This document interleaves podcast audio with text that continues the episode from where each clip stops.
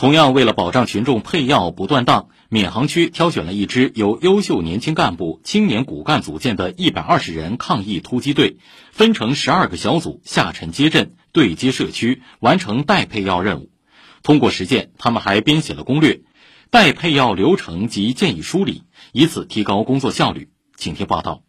比如说，我如果九点交卡，我可能要下午才能付钱和拿到药，所以我们为了早一点拿到药，一早七点多就去排队。从三月底下沉到江川路街道，闵行抗疫突击队第五小组组长周若曦和组员们每天睁眼的第一件事，就是想着要再早一点到医院排队。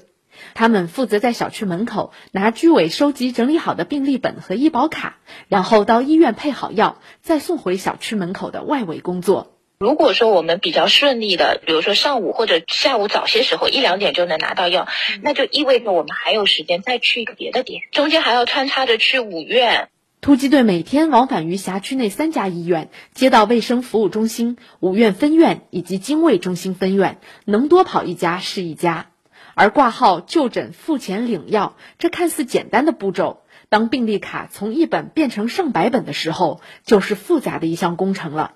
为此，第五小组编写了攻略、代配药流程及建议梳理，根据三家不同类型医院的情况，注明挂号窗口位置、诊室布局、结算方式，甚至连最佳的排队时间都写入其中。周若曦说：“队员们每两天必须要做一次核酸检测，但由于医院排队时间很长，他们只能见缝插针找点位做，但又生怕错过叫号支付，为此他们向医院提出了建议。”能不能就是建立一个微信群？到时候医生就是可以把这个缴费码发在群里，比如说艾特一下这个居委，你们的金额出来了，比如说是一千元，那么我们直接就网上付款，能够减少志愿者排队时间，就是为了这样一个交费的步骤。我不一定要一直等在医院门口。为了用药安全，攻略还明确，碰到居民原本需要的药品断货，必须要电话和本人确认是否可以换其他同种功效的药物。作为年龄最小的队员，九七年的陈书涵是区委组织部的年轻骨干。来自浙江的他，还听不太懂上海居民的本地话。有一次在五院配药，居民需要的药品没有其指定厂家生产的，他当着科室医生的面，即刻给居民打电话。方言这个沟通可能也不太顺畅，后面排队人也很多，我们就是心里其实也很急。最后居民就沟通好了，他同意换药了，我觉得挺感动的，因为他很信任我们。代配药会有许多的意想不到发生，对于居民的理解，能够为他人多节约一分钟排队的时间，陈书涵内心都是感激的。